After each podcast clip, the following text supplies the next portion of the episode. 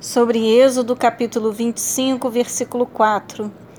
Púrpura violeta e escarlate, carmesim, linho fino e pelos de cabra.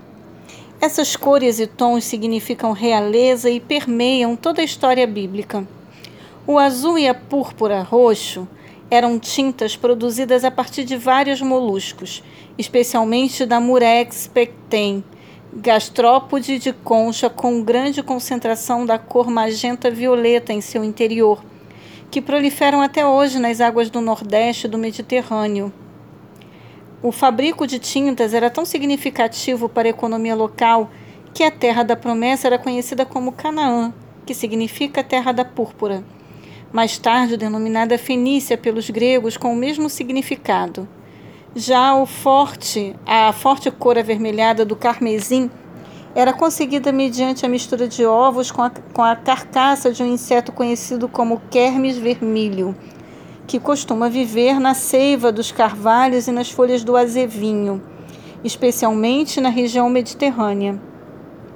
O tecido de linho fino era da mais alta qualidade, muitas vezes de uso exclusivo da realeza egípcia era conseguido a partir de fios extraídos das fibras do caule do linho. A expressão hebraica usada no original procede da língua egípcia. Exemplares de linho com um branco impressionante e raro, com uma trama bem apertada de fios trançados, foram descobertos no Egito em antigos túmulos. Alguns desses tecidos têm seus fios tão entrelaçados e fechados que, sem o uso de uma lupa, seriam confundidos com a própria seda. Os tecidos provenientes dos pelos mais longos das cabras eram mais grosseiros e negros, próprios para uso na construção das conhecidas tendas do deserto.